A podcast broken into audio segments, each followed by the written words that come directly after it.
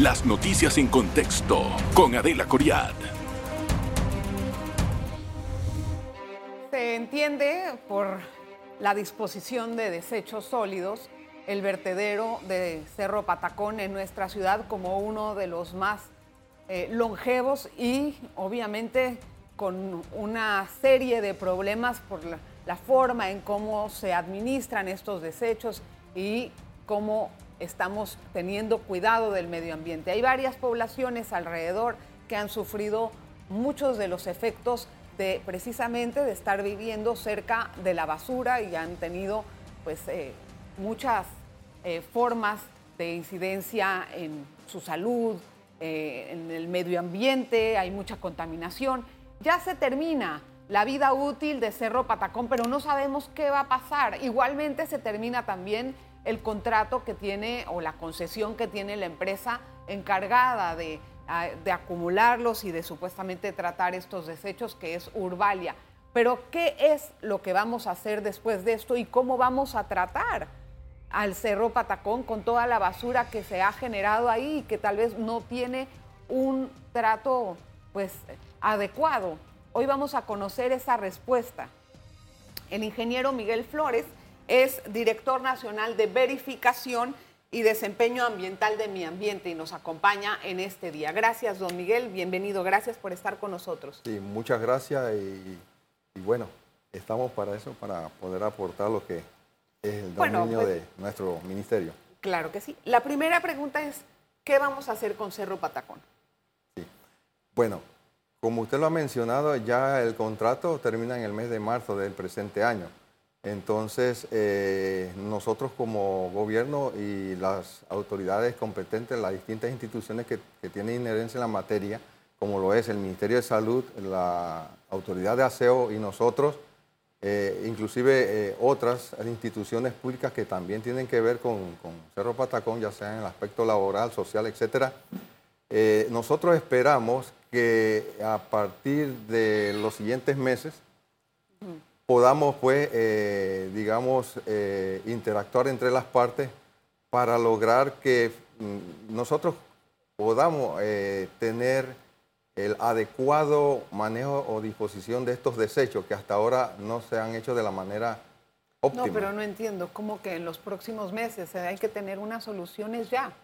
Bueno, eh, hay diferentes empresas que han venido interesadas y ellas, ellas están anuentes a formular y presentar propuestas concretas para poder, digamos, eh, aprovechar eh, los desechos sólidos urbanos Los que están en el mismo Cerro Patacón. en el Cerro Patacón, porque buscar otra área, porque ya nosotros hemos ido a distintos sitios, nadie quiere ese problema.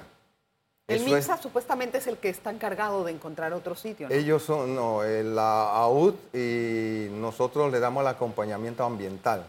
Ajá, La AUD, recuerde que ellos, la competencia de ellos es la, velar por el cumplimiento eh, operativo. Pero la de- ley dice que el MINSA es. Bueno, no importa. Entonces, ¿han encontrado otro sitio o no? Bueno, este, habíamos ido a, a por lo menos a dos sitios, por allá por el área de Tocumen y cerca al donde está el, el actual eh, relleno sanitario. ¿Y?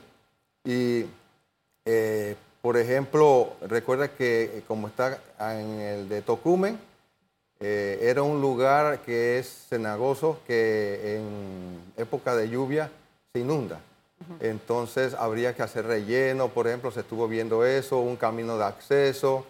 Y bueno, realmente... ¿Qué eh, terreno es? También ¿Cuántas es un terreno privado. ¿Y de cuántas hectáreas es? bueno, se estaban buscando por lo menos unas, eh, digamos, esta vez como entre 40 a 60 hectáreas. ¿Y, Y- actualmente qué era? ¿Qué tipo de... pues, ¿qué, qué uso tenía ese suelo? El, el de allá, El de Tocumen. en por allá después de Tocumen, Pacore y eso, eh, bueno, antes se cultivaba arroz.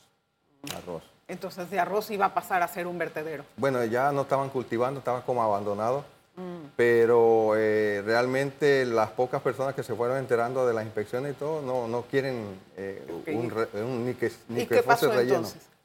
¿A dónde más fueron? Bueno, acá también donde está Cerro Patacón.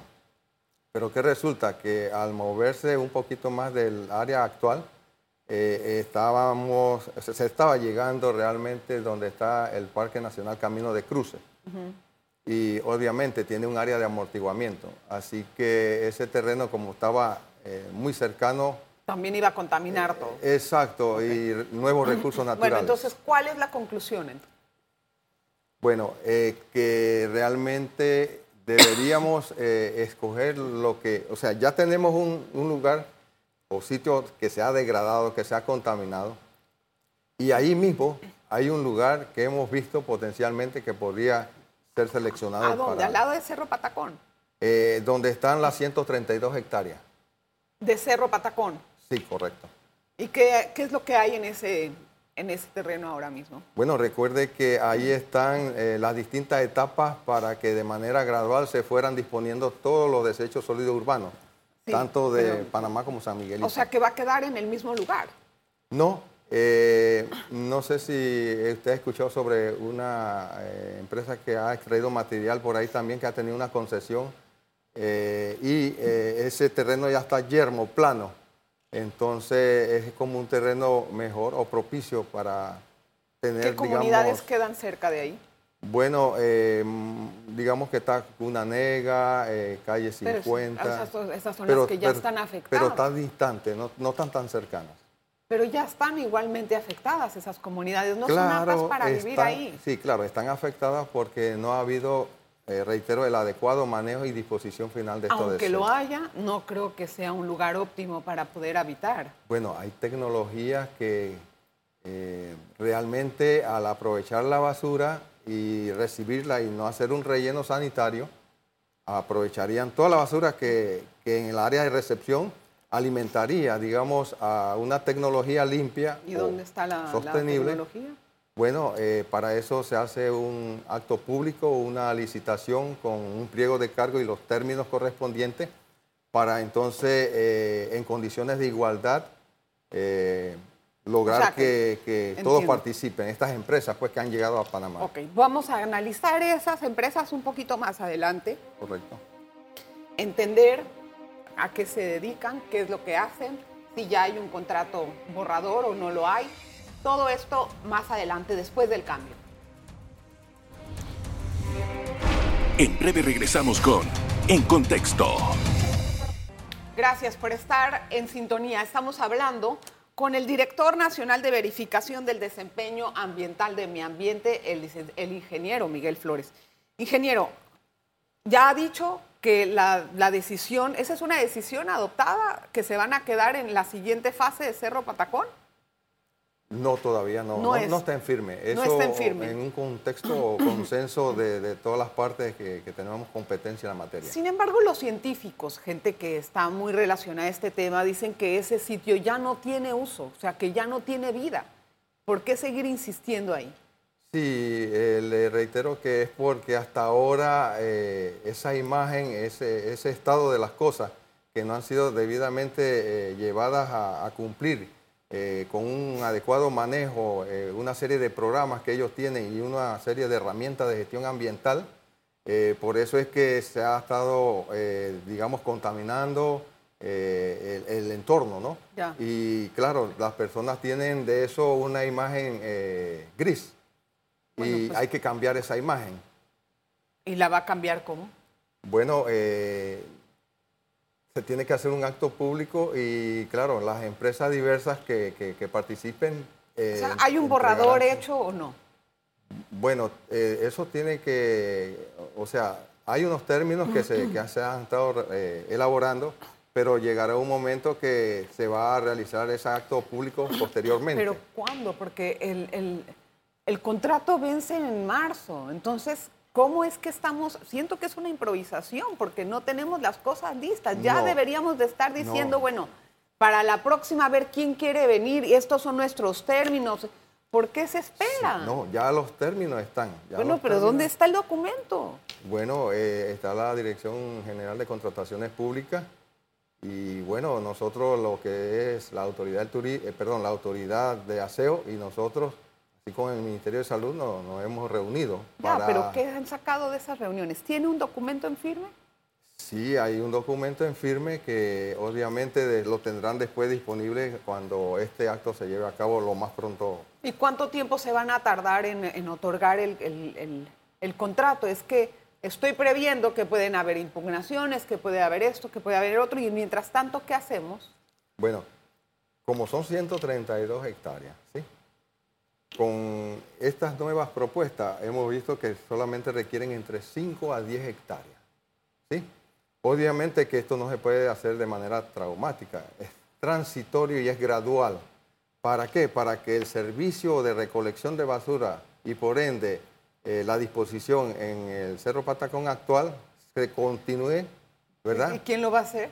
Urbalia. Eh, bueno, este, recuerde que Urbalia está solamente encargada de la administración para la disposición. Entonces, otras empresas, así como el Estado, la UD, tienen también sus equipos para llevar a, Cerro Patacón. No, a ver, a ver, ingeniero, ya sabemos eso. La pregunta es, ¿va a salir una licitación de una concesión, verdad? ¿Es lo que estoy entendiendo?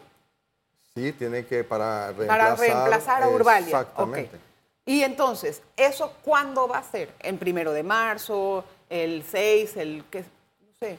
Bueno, nosotros posteriormente nos vamos a reunir con la AUD, el Ministerio de Ambiente, y vamos a ver eh, cuándo en firme va a ser la probable fecha. Y si, y si esa concesión es impugnada y pasa la fecha de vencimiento de Urbalia, ¿qué van a hacer? ¿Cómo van a eh, administrar los desechos? Ya esa es una estrategia que tiene en sí, que ha elaborado la misma autoridad de aseo porque ya es competencia de ellos. Recuerde que ellos... Ni siquiera han ratificado al director de aseo. Imagínese.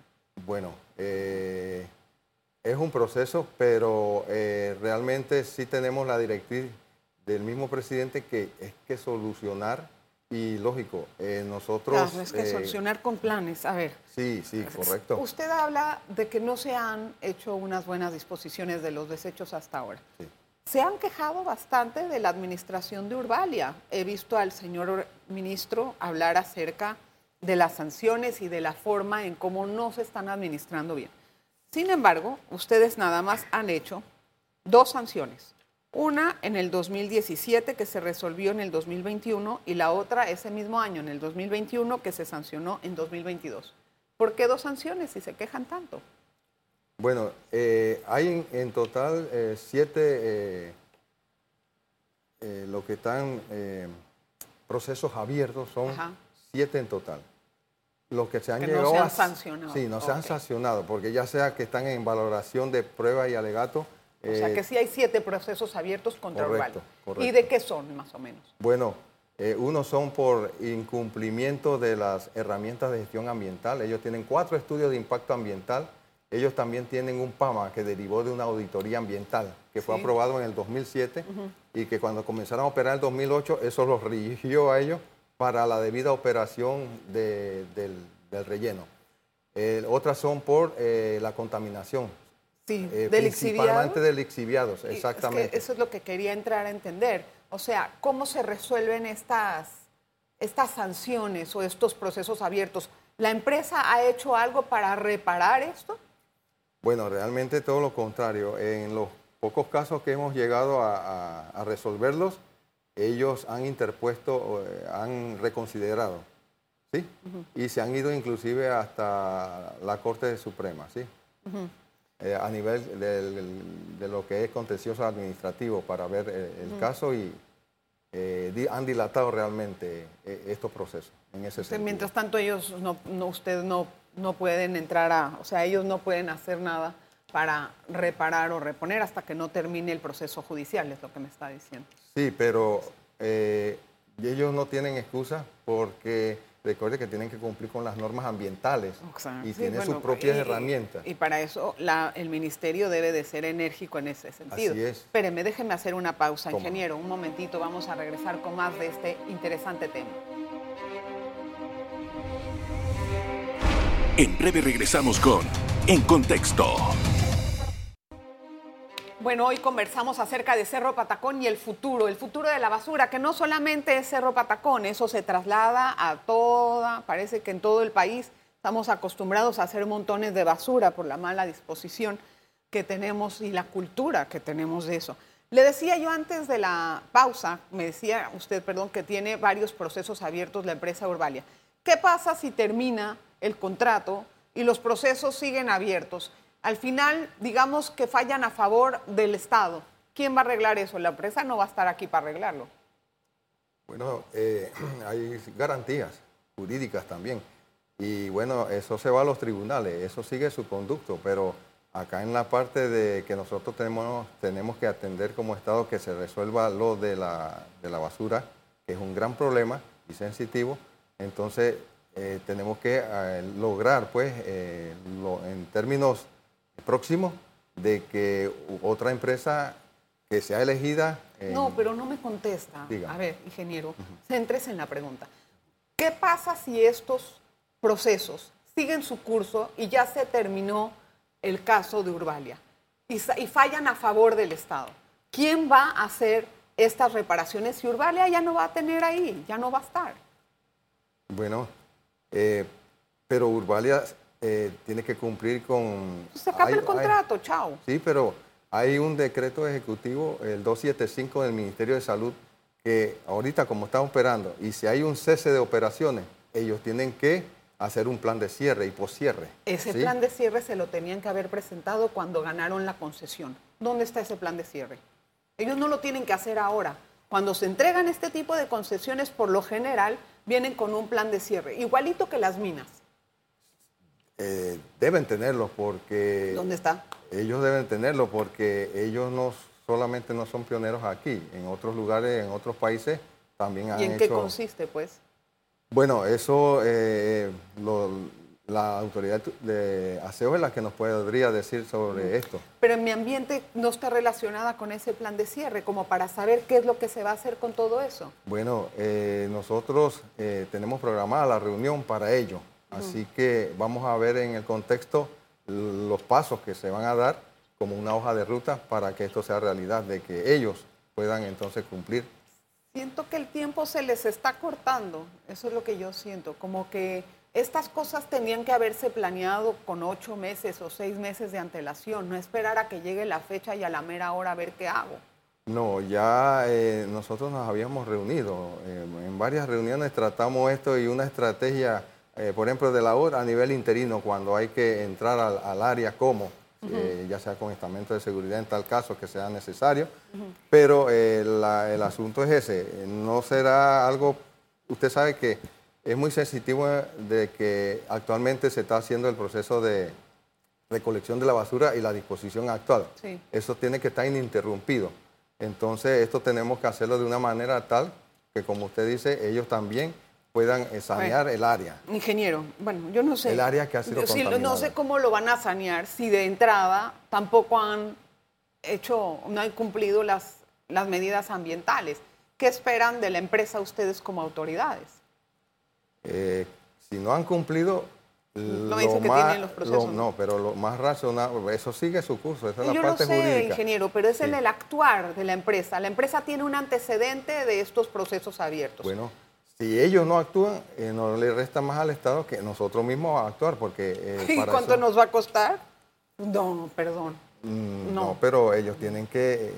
o sea, ellos están obligados por ley. Bueno, y si no lo hacen, ¿qué sigue? Bueno, este, por eso son, se establecen los procesos y las acciones correspondientes, porque tienen que hacerlo. Y no puede ser así a la libre. Por eso estamos en estado de derecho también.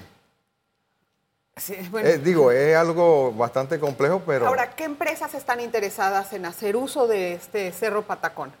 Son de diversos países, han venido tanto al Ministerio como a la Autoridad de, Aseo eh, de, países como Argentina, de Europa, de Estados Unidos, de Brasil, etc. ¿Qué proponen? Eh, a través de diversas tecnologías limpias. Por ejemplo, hay de, biodigestores, ¿sí? para producir biogás, eh, aprovechando la materia orgánica, de pirólisis, que en ausencia de, oxígeno eh, queman estos desechos y lo aprovechan energéticamente. Pero también hay unos que valorizan a nivel material y energético los mismos desechos y no eh, generan contaminación al ambiente. O sea, ¿eso va a ser para una sola empresa o para varias? Para varias empresas. ¿Son varias empresas las que se van a encargar de eso? Bueno, eh, para ello, tendría que haber una empresa para aprovechar todos estos desechos que se encargue. Pero recuerde, como usted lo mencioné, hay, por ejemplo, está Colón, está otras provincias donde van hay... A hacer, van a hacer una, una concesión para Cerro Patacón y otras alrededor, o sea, para eh, otras partes del país. Bueno, la problemática no es solo ahí, ¿verdad? Tenemos que como Estado ir viendo cómo resolvemos en otros lados. ya era hora que lo hicieran, pero la pregunta es, ¿lo van a hacer para Cerro Patacón? ¿Va a ser una sola empresa o van a haber varias que se puedan especializar, se me ocurre, en diferentes materias?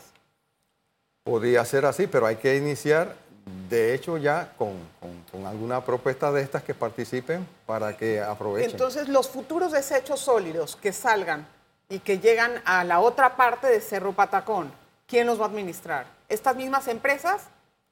Bueno, nosotros trataremos, porque hay propuestas que han venido integrales, sí. De, por ejemplo, ellos aprovecharían lo que hoy está llegando, de ser posible, y lo que ya está enterrado, de también aprovecharlo y así harían lo que es una, una bioremediación y recuperación gradual. Lo que, lo que no me queda claro es por qué nosotros mismos no podemos hacer un uso adecuado de nuestros desechos y convertirlo en ganancias económicas para el país. O sea, eh, el mismo ciudadano queda totalmente desalentado porque ni siquiera se puede hacer un asunto de reciclaje. No, ah, no, hay propuestas inclusive que incluyen a los eh, recicladores de base, llamados pepenadores, ¿sí? para incorporarlos a esa, dentro de esa tecnología. Eh, nosotros tenemos que ver la tecnología que más beneficios eh, produzca o genere. Que... pero yo decía al usuario, yo decía a usted, a mí, que tiramos basura todos los días. ¿Cuándo vamos a modernizarnos? Para poder hacer un reciclaje como Dios manda, tiene que haber varias, varios, varias secciones en nuestros desechos y además tiene que haber diferentes camiones que vienen y lo recogen. No es un solo camión de basura. ¿Hay algo planeado al respecto? Pero bueno, este, como está la ley 276, que es de la gestión integral de los desechos sólidos urbanos y que actualmente está reglamentándose, ahí se hace énfasis en la parte de reciclaje y que desde la fuente tienen, tienen que separarlo y todo, de donde entra el componente de educación, de capacitación y todo, para que también los ciudadanos puedan realizarlo. Sí, porque y es económico, o sea, para el ciudadano pudiera tener una renta útil. Así es. Pero no lo hacen. No, eh, Entonces se eh, desincentiva a la gente, por eso también, y no estoy justificando, ¿no? Pero hay una cultura muy mala de la disposición de la basura de los panameños. Y, recuerde, también que eh, este, salió la ley 223, eh, que es de lo que son los incentivos ambientales para las plantas de reciclaje, para montar plantas de reciclaje en el país. Ajá, sí, el problema es que no estamos organizados en una buena estructura para poder lograr sacar el, mejor provecho de eso. Sí, este, hay organizaciones que se dedican o empresas que se dedican al reciclaje pero este, eso se está en la reglamentación tomando en cuenta para lograr hay eso. Algo, hay algo que nos, inquieta a muchos y es la contaminación de, aguas eh, por lixiviación de, de todo lo que viene de esa basura. ¿Cómo se va a sanear eso? De eso hay alguna sanción contra Urbalia, ¿no? Sí, correcto. Entonces, ¿cómo se sanea eso? Explíqueme. Bueno, eso, eh, una, como usted lo ha mencionado, requiere de ingentes recursos, ¿no? Porque están, son cursos hídricos que están bien contaminados. Eh, hubo una vez contaminación del Cárdenas y en años anteriores eh, una empresa que se dedicaba a eso, que tenía unas formas de cepas de bacterias que se comían esos contaminantes, entonces se aplicó en un segmento de ese río y se logró recuperar allí. Eh, no sé, más o menos por qué fue no como... empiezan eso ahora? bueno, este, es parte de las soluciones. Las soluciones aquí en Cerro Patacón serán de manera integral. No es de que solamente, como usted le ha mencionado, que con su preocupación de que sea una empresa, pero eh, lograremos lo que más conviene para poder solucionar eh, todos esos... ¿Cuánto eh, nos va a costar a nosotros hacer eso como Estado? Bueno, no manejo la cifra porque eso hay que estimarlo. aquí lo importante es que siempre se requiere de un diagnóstico para ver el estatus de, ellos y eh, establecer eh, la metodología y los procedimientos técnicos o metodológicos para recuperar esa zona. Cuando ustedes imponen una sanción a la empresa Orbalia, ¿en base a qué lo hacen? ¿Cuál es el criterio para hacer esta sanción? Eh, nosotros tenemos una unidad de valoración económica ambiental y se toman diversos aspectos. Por ejemplo, para traer la colación, nosotros hacemos muestreos, ¿no?